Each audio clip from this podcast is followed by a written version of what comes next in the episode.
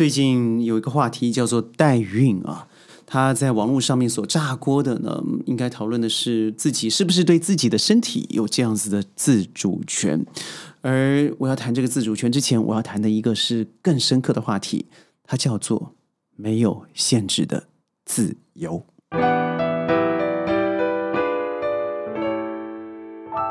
欢迎各位加入今天的宣讲会，我是轩。宣讲会每天十五分钟，在云端和你分享世界的大小事。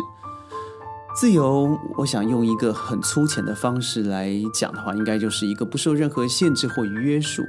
小学生他回来以后不用受到家庭的管制，呃，一个独立自主的成年人，他可以决定自己的荷包钱怎么花。呃，父母呢，他可以决定自己今天要怎么安排家庭的生活，这或许就是自由。但听起来这个自由好像有吊诡的性质在里头，因为一个没有限制的自由会怎么样？我们来说小学生好了，他可以不受限制、不受管束，所以他可以好好的玩 game。呃，一个家长他觉得自己的管教方式是对的，所以可以对家庭直接实施霸凌。一个独立自主的青年，因为他认为荷包是自己的，信用是自己的，财务是自己的，所以他可以无限上纲的在花呗上面借款，而到最后穷途潦倒。诶，这都是始自于自由啊。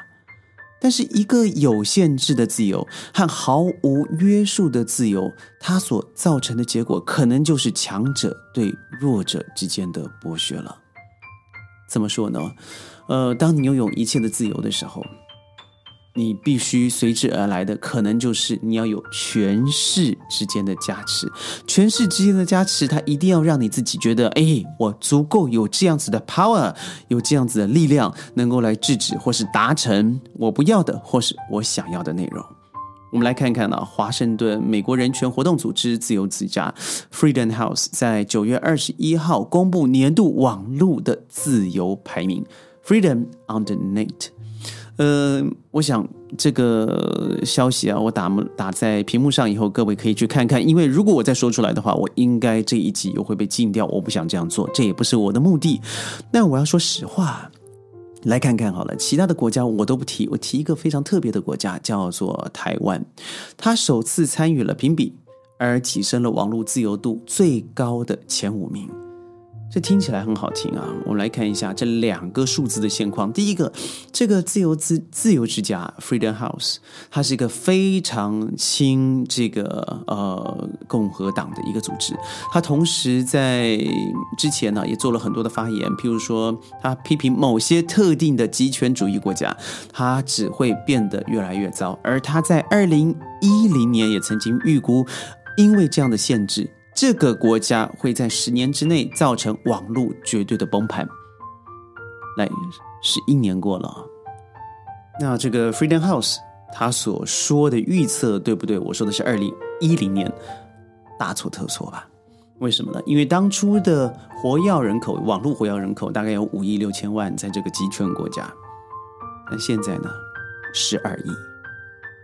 所以如果说，他所预测的这个，嗯，集权国家是垫底的哦。那请问一下，你自己本身的公信度又在哪里呢？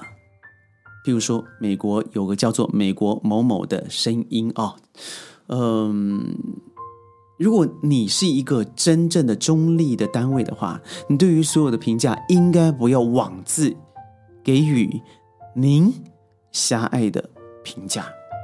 所谓狭隘的评价，就是你不是在忠实报道，你在报道的过程，你加了很多去扭曲自由，你叫 Freedom House 哦，扭曲自由的这个讯息。譬如说，你会故意的加注一些现在呃某当局呃所实施的某些呃数据安全法，你会故意加之一些，因为当局怕。这个人民，呃，不想听到不该听到的消息，所以做了完整的网络管制，乃至于某些企业大佬，尤其是网络企业大佬，退出了该国。你这样的报道是什么意思？当你在报道之前，你已经引导了呃听众或观众对于这个国家有所偏颇的认知。各位都知道，如果我在这个平台，我不要想被未通过审核，那我就必须要特别小心我的用语。所以各位可以看到啊，很多的影片上面是用英文字母来代替，或是奇怪的语数来代替某个词，那我就提到这个国家，我就以 T。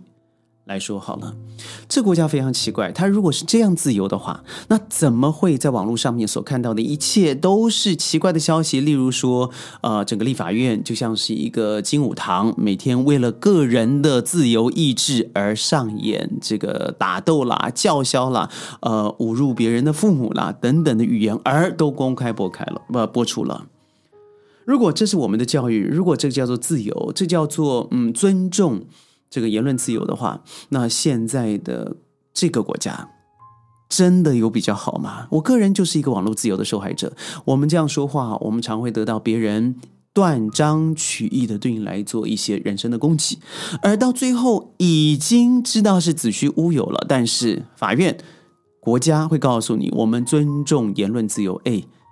言论自由是什么？言论自由是你在一个合情合理事实的基础之上，你所说的言论得以公听，而不是你自己子虚乌有，然后把一些根本是指鹿为马的消息，成为真实的话题，放在网络上面，当做自己的打手。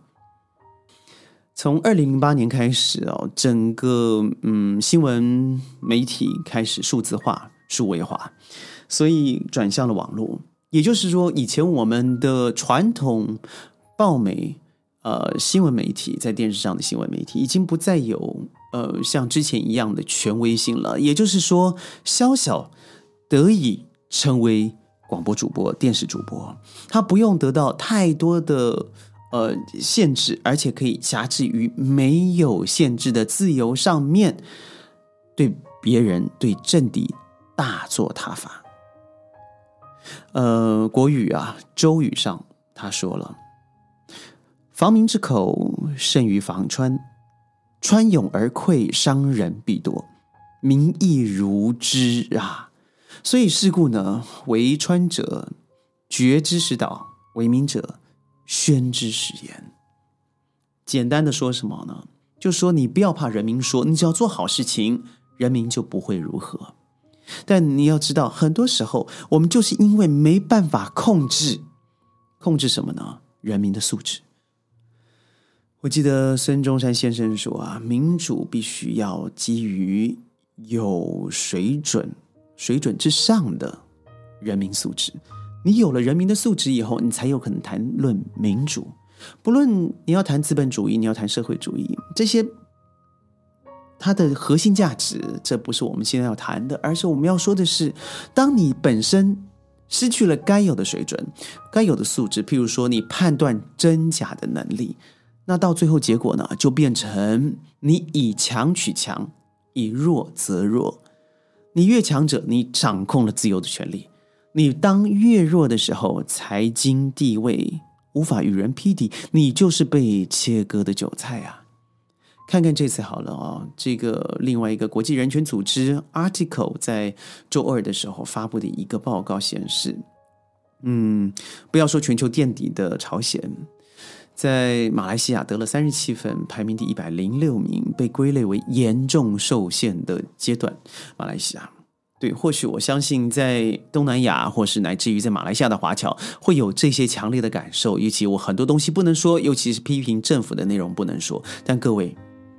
我在不一样的国家，应该说平均有四到五个国家，以呃超过一年或两年以上的居住期间来算的话，大马绝对不会是这么差的。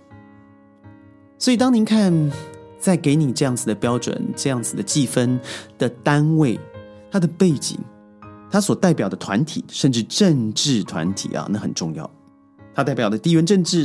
他代表他他代表的政治人物，他都有可能会影响到他最后的调查结果，甚至有一些对教育啊做出批评、学校做出排名的一些机构，你都可以看到后面有很多的金主贡献的痕迹。